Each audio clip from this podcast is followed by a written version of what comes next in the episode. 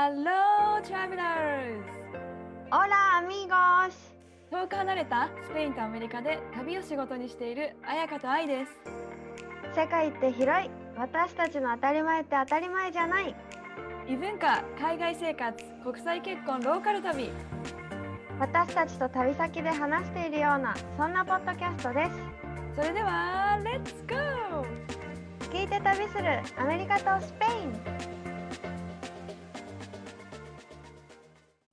Hola, Ayaka! ¿Cómo estás? Hola ay muy bien gracias さすがもうなんか聞こえがもうめちゃめちゃフルエントだわ。私、言い方が違う。muy bien の言い方が違う。muy bien 自信あるでしょ？muy bien にめっちゃ元気ってことでしょ？めっちゃ元気めっちゃ元気めっちゃ元気。よかったです。はい。あの、今週のまるなんですけども、今週のまるは各自ピックアップしました。はい。はい違うまるまるだねまるまる。あやかのまるは？今週。私のまるまるは今週のなんてこった？を紹介しますこった。うんうん。もうなんてこった？っていうのもちょっとインスタにも載せたんだけどなんとね私6月17から19週末？にバルセロナの近くのなんか森みたいなところにうん。ホテル日本風お宿ができるらしいんだけど、えーうんうん。そうそうそこでヨガのねリトリートをすることになって見ましたよ。もう、え、なになにそうリトリート？どういうこと？と思ってその話をね、聞きたいんだけどそう。そうそう。いやもうなんてこったでさ本当に、うん。前に紹介したっけ？なんか沖縄がめっちゃ大好きなスペイン人の女の子と友達になったっていうえー。インスタを通して。ちょっと覚えてない。かな言ないかも。うん。そう仲良くなった子がいてでその子のプロジェクトがあってその子はスペインの南部に南部出身の子なんだけど沖縄とかもう日本が大好きで住んでたこともあって、うんこう国境が開いたらスペイン人を日本に連れていく旅をしたいって思ってて、うんう特にその内容がちょっとホリスティックなトラベルじゃないけど、うん。なんかそういうお寺とか神社行ったりとかパワーがあるような場所を巡ると旅をしたいと思ってて、そのうちの一つに沖縄に絶対行きたいっえて思ったでも今それがさコロナでずっとできないじゃん。うん。それでなんかあやか日本人しかも沖縄出身だしヨガの先生だしうん。ちょっと私と一緒にプロジェクトしないって声をかけてくれてめちゃめちゃワクワクするね。そうそうそう。もうだからヨガをスペイン語で教えないといけないんだけどうん。いや私にとってはもうチャレンジをめちゃめちゃ、うんうん、いやえでもさこれなんてこったなチャレンジじゃない？いい意味での。そう。そうそうだね。なんてこでもなんかやっぱマックス10名なんだけど5名以上集まらない場合はもうなし。とりあえずキャンセルにしようっていうことになって、まあ時間あるからじゃあね集まったらいいねっていうところです。わあめっちゃ楽しみじゃないですか。私がワクワクするわ。うん。めっちゃ楽しみ。でもそれがなんか驚きと喜びのなんてこったって感じ。わかるよ。新しいチャレンジする時ってさいつもそうじゃない？その恐怖とさワクワクとさあるある。そう。準備しなきゃっていうちょっとうん。なんだろう緊張感とプレッシャーと。でもスペイン語っていうのもさやっぱねあるよね。絶対にね。そう。でもなんかやりたいなって思ってたことでもあるかうら、んうん。あ、もうなんか今これを逃したらダメだみたいなうん。気持ち。えしかもそのやりたいことが実現できるなんておめでとうって感じよもう本当にいやーありがとう。またちょっと報告するね、ちょこちょこ。いやもう あのぜひお願いしますはい。私の今週のまるは今週の初めましてっていう 話なんだけどもなんかこの間ロバートの親友夫婦がサンディエゴに帰ってきてもう34年ぶりなんかな会うのいやもっとかもしれないでちょうどその、ロバートの親友はえっとロバートが本当に高校生ぐらいかなからあ、長い。でそう。で奥さんもできて、まあ、彼女ができて奥さんができて子供ができてってことでちょうどその夫婦は2人女の子がいるんだけど2人目が私の娘のリアと1ヶ月差なんだよね。そう。どっちが大きいの？あ向こうが大きいんだけどそううんそれではいやっとなんかもう何？このコロナで全然会えなかったけど初めましてができてでさなんか上の子が2歳半でこのコロナ中にさ白血病になっちゃったんだよね。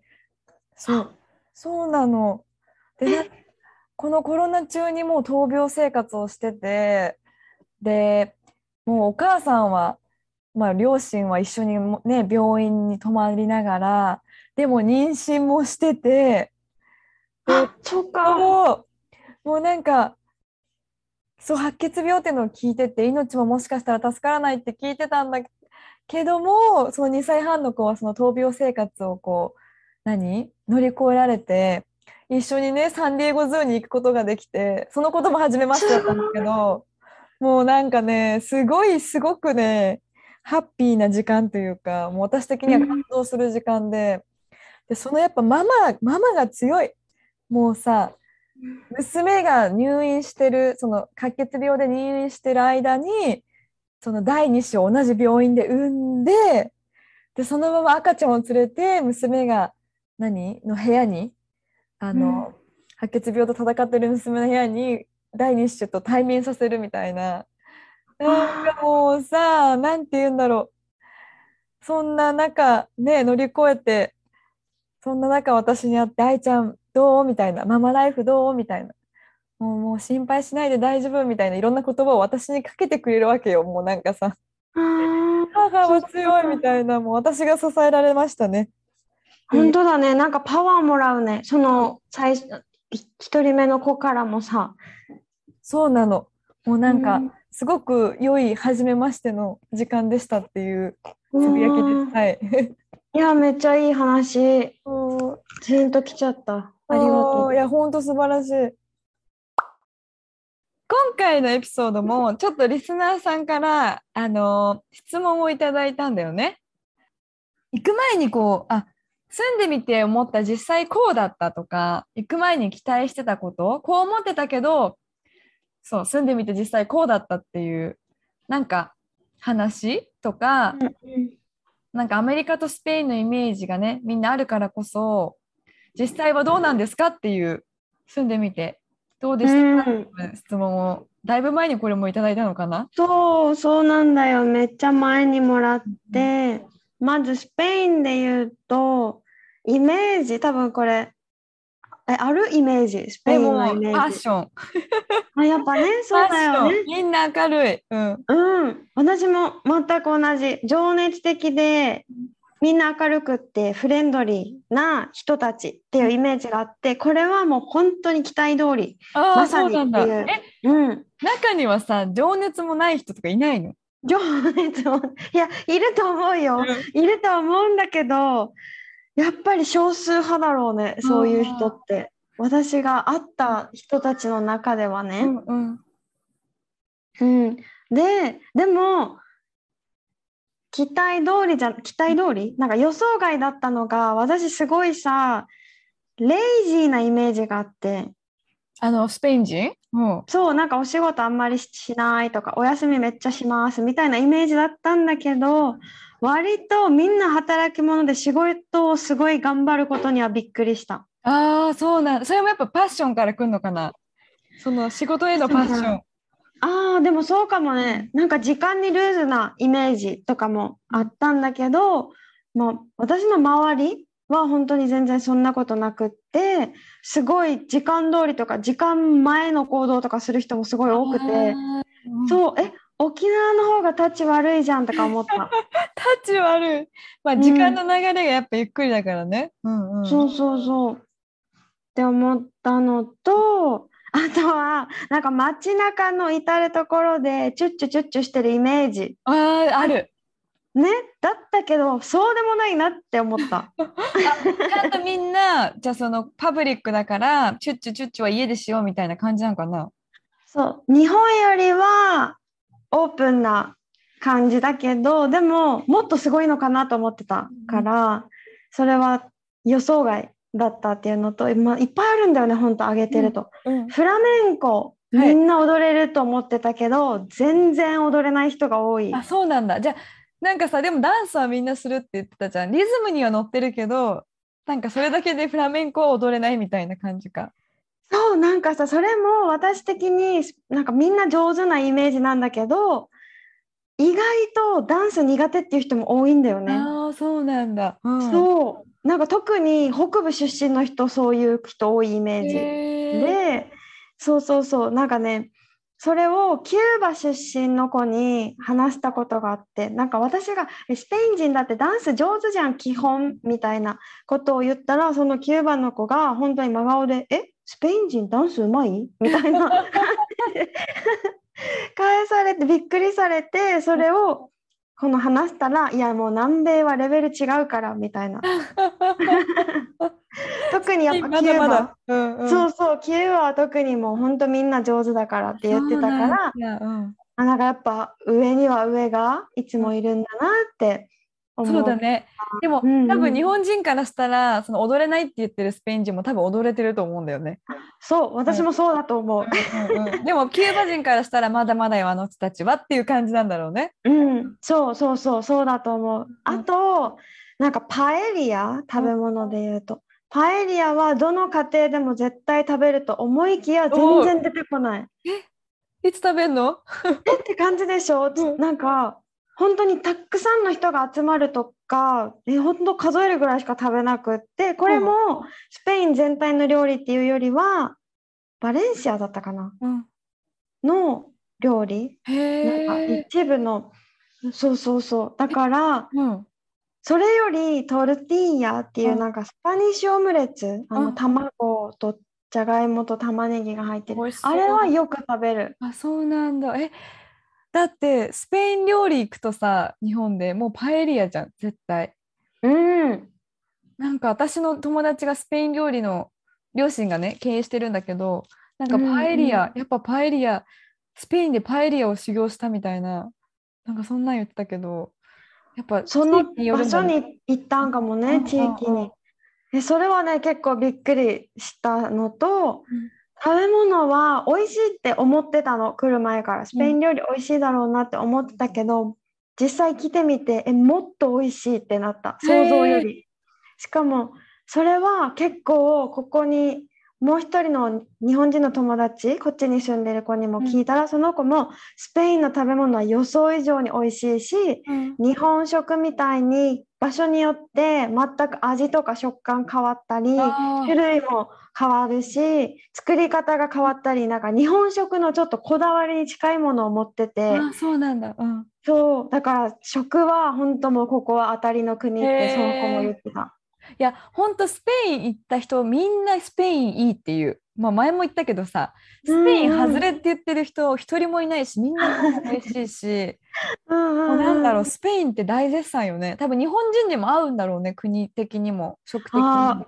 合うと思う。なんかさ、食べ物の話で言うと、これもさ、なんかドラマの知識かわかんないけど、よくビールとかワインとかをお昼から飲んでるイメージがあ。ります。はいそれこそなんか仕事中、なんていうの、仕事の合間の休憩でも飲んでるみたいなイメージがあったけど、これ実際さ、いつもじゃないけど、そうなんだよね。飲む人もいる。そうそうそう。飲む人もいて、なんか女子会でもうん、昼間からみんな集まってても、あ、じゃあ私ビールみたいな子が結構多い？あ、じゃあなんかさ、例えば日本みたいに、あ、じゃあちょっと昼間から飲んじゃおうかなみたいな一言はい、いらないってことだよね。あいらないいらない。なんか私、私カフェコンレッチェ、カフェコンレッチェってなんか、コーヒー牛乳みたいな。うんうん なんて言うんだっけ、こういうの？コーヒー牛カル、乳。カルアミールみたいな？カルアミール。お酒じゃなくて普通のコーヒー。多分合ってないよね、今のごめん。カルアミール。そうだからこう、うん普通にコーヒーを飲む人、ビールを飲む人うん。がいる。おあ昼でーなるも。ほどね。ううんうんうん。えあれは飲むの？サングリア。え、全然ね、私見ないけど、スペインじゃないのかな？あ、スペインだと思う。飲む人もいると思う。けど私、テネリフェだからかな。あんまり見ない。あ、そうなんだ。それも私の作り上げたイメージかもしれない。あと、ガサツの人が多いんかと思ったら、え意外と気使ってくれる人が多い。あなんか、て世話を焼いてくれる人が意外と多いからこれもびっくりしたっていう話を友達にしたらその子は「あ分かる。それは確かにすごい世話を焼いてくる優しい人多いよね」って言っててでも自分の意見をもうバシッて言う人が多いからそれをしかも大にして聞いてほしいっていう人もかなり多いからいやこの今の場合発言しない方がいいでしょっていう時でもいや私はねみたいな感じで言うことがあるからいまだにその子は驚くって言ってて、それこそ私これ嫌いとかネガティブなワードも平気でバンって言うから、日本人の感覚的にはヒヤヒヤするけど周りもそんなに気にしてない感じ。なんかそういう人いたら、うん、ああの人怖いのかなってちょっと思っちゃうじゃん結構。うんうん、でもそういうのではなくただただ自分の意見を言ってるってことだよね。うん、そうそうそう。それこそ年齢も関係なく自分より年上とか親戚年上の親戚とかでも関係なく自分の意見があれば、うん、こうばんだんまりはしないっていうのが、うん、なんか思ってたけど思ってた以上だった部分。これは友達がね言ってくれた、うんうんうん、なんかスペイン人のイメージ本当パッションしかなかったからなんていうんだろう。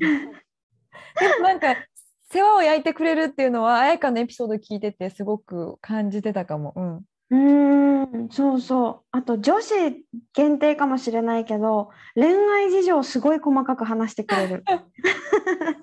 それ私も話すんだけど友達にでも。あ本当？まあ、人にもよるよね。その友達とどういう関係性かにもよるけど。うん、うんうんうん。まあねまあね。それはあると思うけど。なんなら私全然さそんなペラペラじゃないから私に説明するのすごい難しいと思うんだけどこの間もうないの妹が恋愛事情を話してくれてスタートが去年の11月から始まったんだよね。うんうんうん、この去年の11月にこんな人と出会ってこんなことがあってでバーって話聞いてで12月に「え？まだ1ヶ月しか経ってなかったのみたいな。確かにそれそれさスペイン人がってよりその子がって感じじゃない？えでもそれをその私の友達に日本人の子に話したら「あ分かるそれ」みたいな「スペイン人の子結構多いよね」みたいな感じなんだからあやっぱそうなんだなって思った。やばそうちょっと too much information なのかもしれないよね。面白いけどね。面白い面白い。ロブちゃんパパもいつも TMI って言われてるから。そう。何？TMI って？Too much information って TMI だよってそういうそういつも言われてる。本当だ。TMI ね。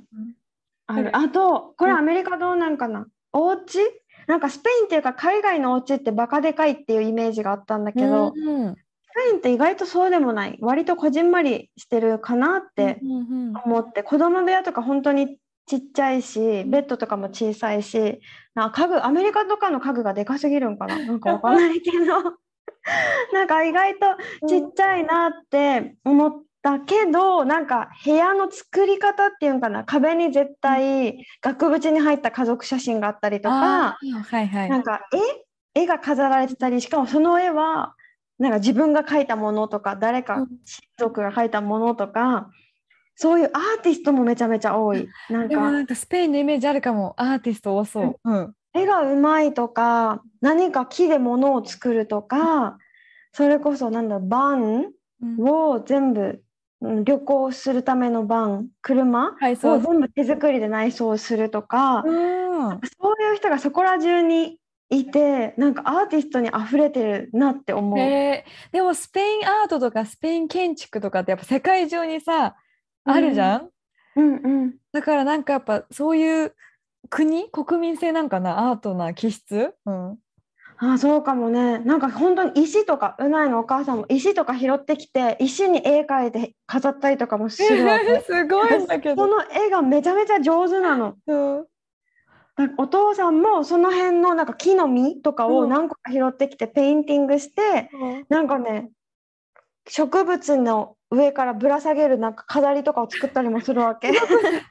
それなんかさ小学校の図工の時とかにやったイメージなんだけど私そうそう。そういうのをすごいするしなんかねアイディアを持ってる人がすごく多くてそれにつながってるのか分かんないけどフリーランスみたいな人もすごい多いなって。あそうなんだえー、フリーランス系の仕事とか、うん、こうなんか気軽に始めるっっていうイメージがある。面白い。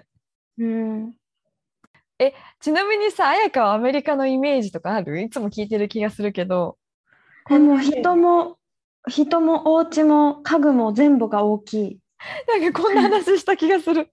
うん、もうなんか全てが大きくて、うん人で言うと、うんなんだろうね、悪く言ったらでもガサツかもね、イメージ。ああ、なるほどね。ちょっと大雑把とかね、そん大雑な感じの把。でもよく言うと、何も気にしない、おおらか。うんうんうん口が広いからかな。なんかそんなイメージ。心にも余裕があるみたいな。そうそうそう。え確かに家、まあ、住んでる土地にもよると思うけどニューヨークとさサンディエゴなんて全然違うし、うん家で言うとやっぱ人とのスペースがあるよね部屋もさ自分の部屋子供部屋ナーサリーしかも赤ちゃんでさえ自分の部屋をこう設けるじゃん？うんうん、そう部屋ね。数もあるしなんかだからこそ自分の家って割と広いのかなって思ってたけどやっぱ上には上がいてめちゃめちゃみんな広い 家に住んでるなって思う。うん、え、なんかさ、忍耐強さとかがさ、ないイメージなんだけど。アメリカで？アメリカ人。うん。なんかすごい思ったんだけどなんかさアメリカ人って一言で言ってもさあのなんか私のイメージはそうなんていうのフレンドリーで自由でみたいなでアメリカ人イコール白人の人みたいなイメージだったのでまず。うんうん。でもやっぱアメリカってすごく移民の国だからもう何？チャイニーズ系アメリカもいればインド系アメリカもいてみんなアメリカ人でそれぞれの文化があるんだよね。アメリカ人だけど、うんちゃんと中国なんて言うんだろう。ちょっと中国人っぽい気質があって真面目だったりとかインド人とかインドと中国んインド系中国系だったら教育にすごい熱心だったりとかさ子供に対する。うんうん。って思うからなんかガサツな人はあまりいないし本当に人それぞれってそういう意味なんだっていう風に感じるというか。なんかロバートに「アメリカってこうなの?」って聞いと聞いても「えそれはなんか depends on the people」とか「depends on place」とかもう人それぞれだよみたいな。でもそんなあなたをこっちは求めてないじゃん。もっとアメリカのこと知りたいんだけどみたいなことをうんうんうん。だって本当に人それぞれなんだもんみたいな家族によって文化も違うしそうね。宗教も変わるしね。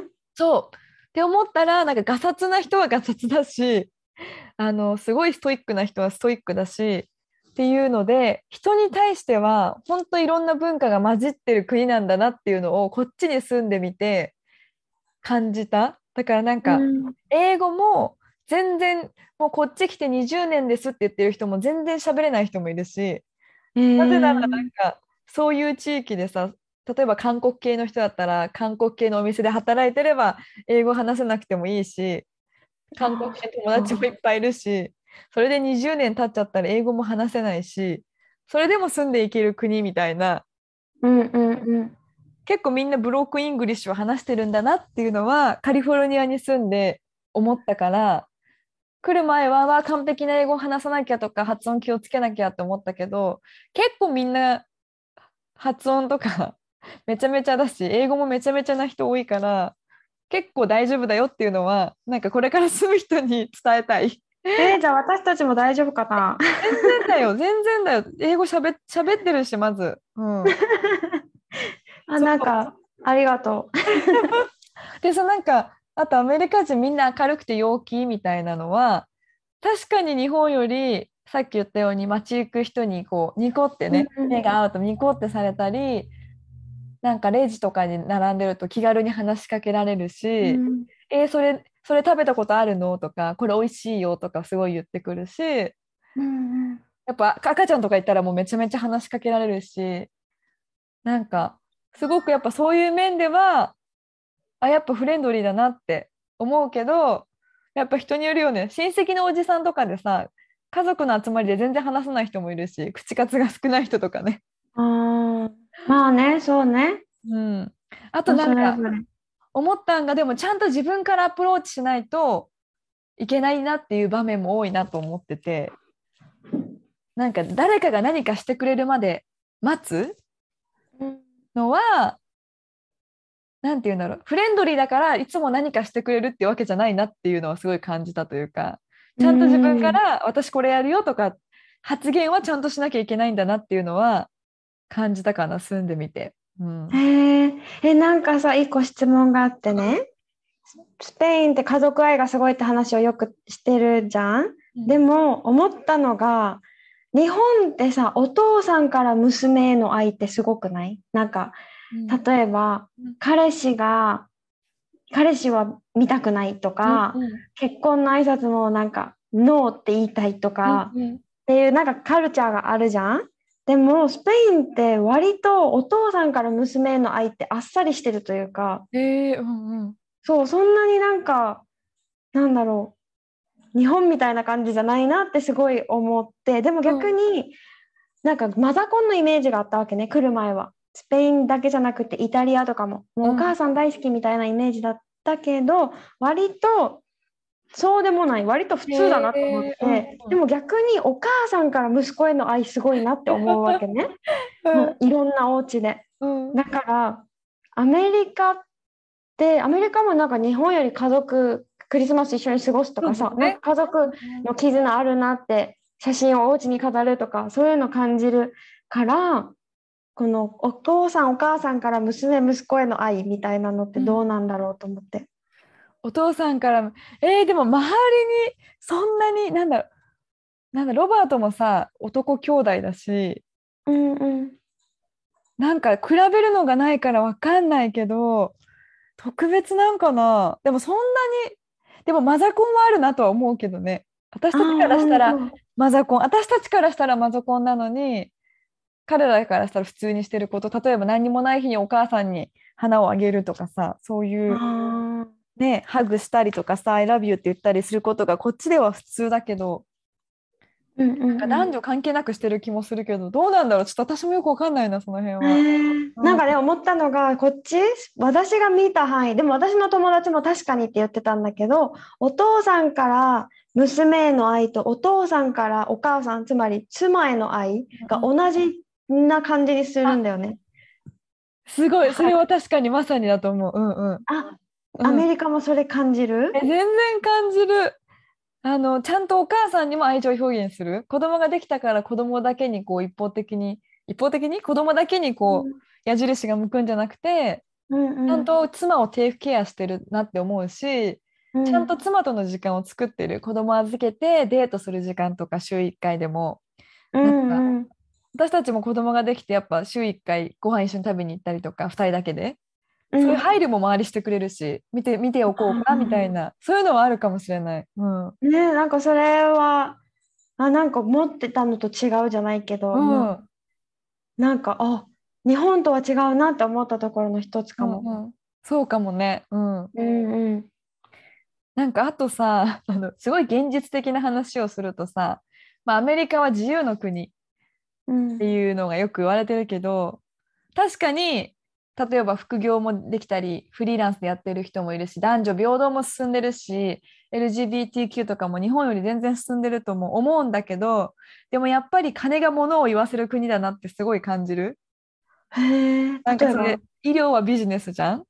このうん。健康保険の高さとかさ、手術代の高さとかさ歯医者の高さとかさ保険が効いてもね歯医者行ったらなんか神経治療したらさやっぱ10万とか取られたりする こともあったりとかさ保育園も高いしさ1人月10万2人いたら20万とかなんかすごい感じるのはお金がないと自由な国じゃないなって思うというか。なんかすごい思う。本当に貧富の差もさ激しいし日本よりやっぱ貧富の差激しいしこのコロナでホームレスの数もすごい増えたし、あそうか。うん、なんて言うんだろう多分医療の技術もすごい進んでるけどそれも受けられるのってお金がないと受けられないわけで。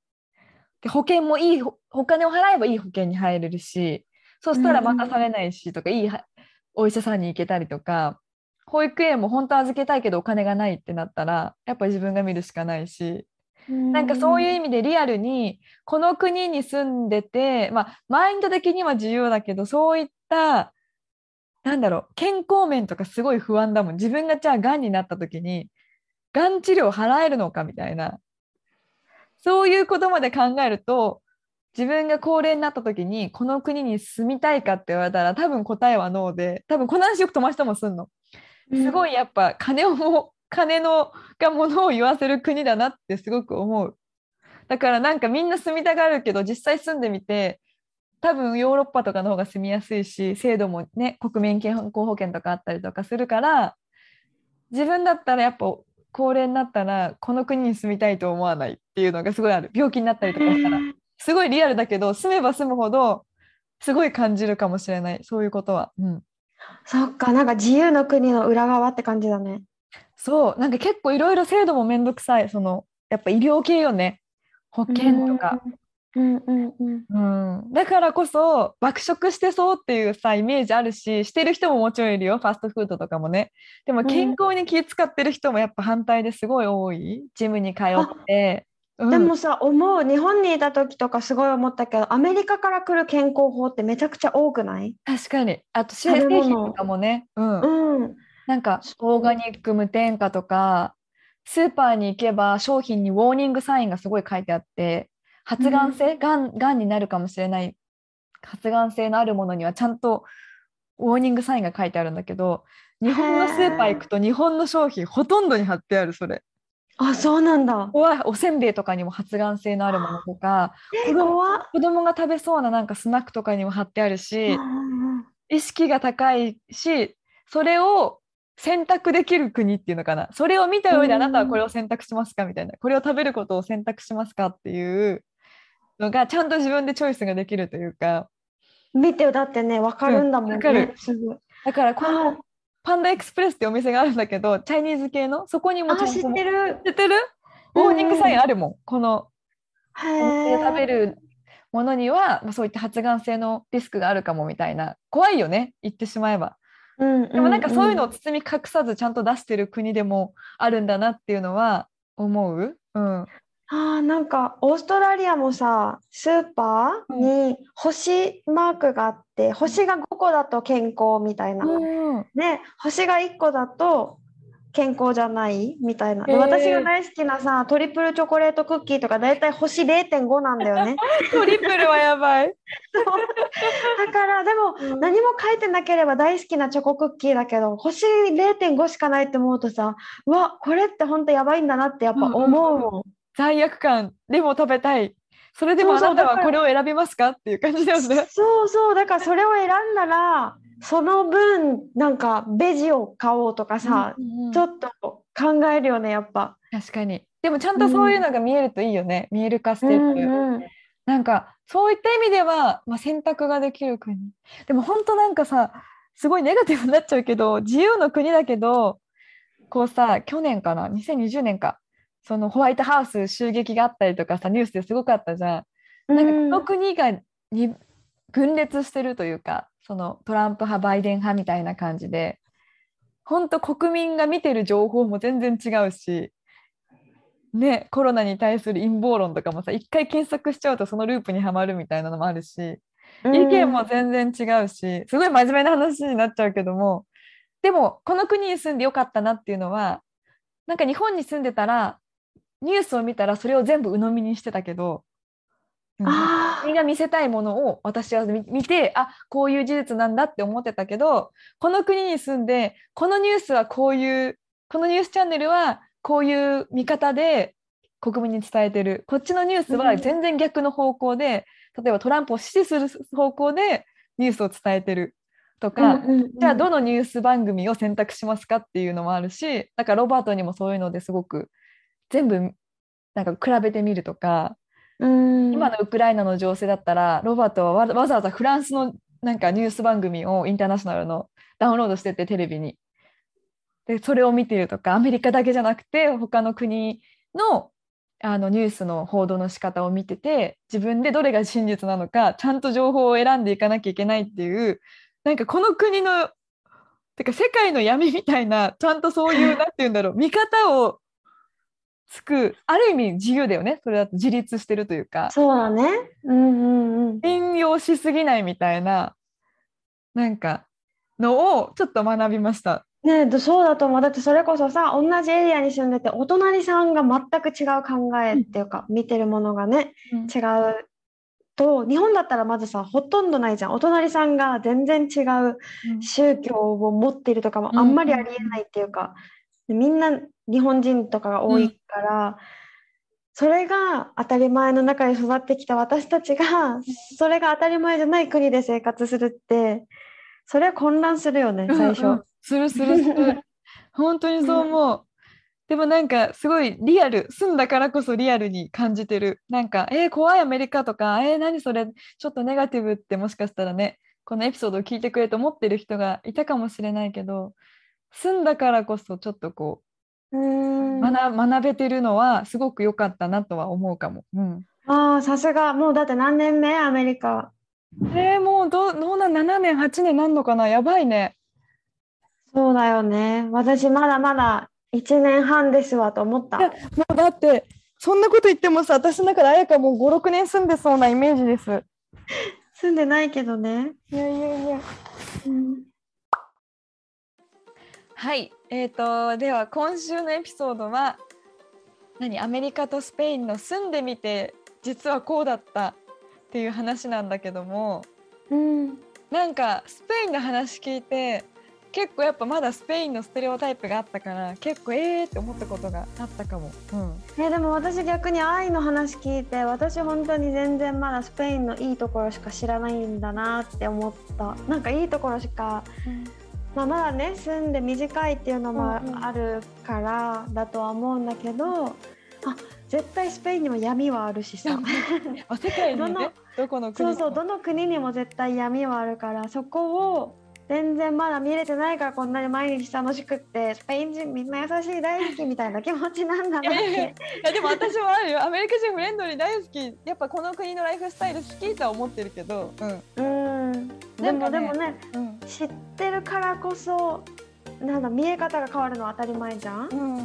うん、なんかさ、私が好きなポッドキャストのさ「毒舌アメリカ人ライフ」え？アメリカ毒アメのあのうんうん。2人が言ってたんだけど、あの2人は多分すごくやっぱ海外に住んでてフェーズがあるみたいなやっぱ最初の12年は楽しくて何年か忘れちゃったけど、楽しさのフェーズがあってでその後やっぱその国のリアルを知ってちょっとこう日本に帰りたくなるフェーズがあってそれでもやっぱりこの自分が今住んでる国に住みたくなるフェーズだったかな。ちょっと多分うろ覚えだけど、なんかやっぱり海外に住むとそういう何年3年単位ぐらいでそういうフェーズに入ったりするっていうのを言っててあまさにそうかもと思ってる。うん。そっか。じゃあこれから私もなんかいろいろ見えてくるものがあるあるんだろうね。なんか今だって本当に言葉が分かるようになって聞けるようになってきて楽しいが大きいからさ。うんうんうんえでもやっぱ海外生活はさ楽しさあるよね。あるある楽しい、私だって今基本楽しいもん毎日。えそれが最高よ。うん。なんか私も多分海外で子育てしたいしこれからもここに住むんだろうけどそうちょっとやっぱ老後になった時の保険が心配っていう感じよね。ほんとそこはでもリアル、リアルに思う。うん。うんうんうん、なるほどね。いやもうすごい身になる話でした。いやいやよくこういう話を友達としてます。はい。はい。ではなんか今日のエピソードを聞いてまあ感想だったりですとかあのさらにリクエストがあればぜひ、えーメールアドレスか私たちのインスタにご連絡ください。えー、あやかスペインが旅熱、えー、私愛がサンディエイゴです。では皆さんまた来週お会いしましょう。See you next week! アディオースまたね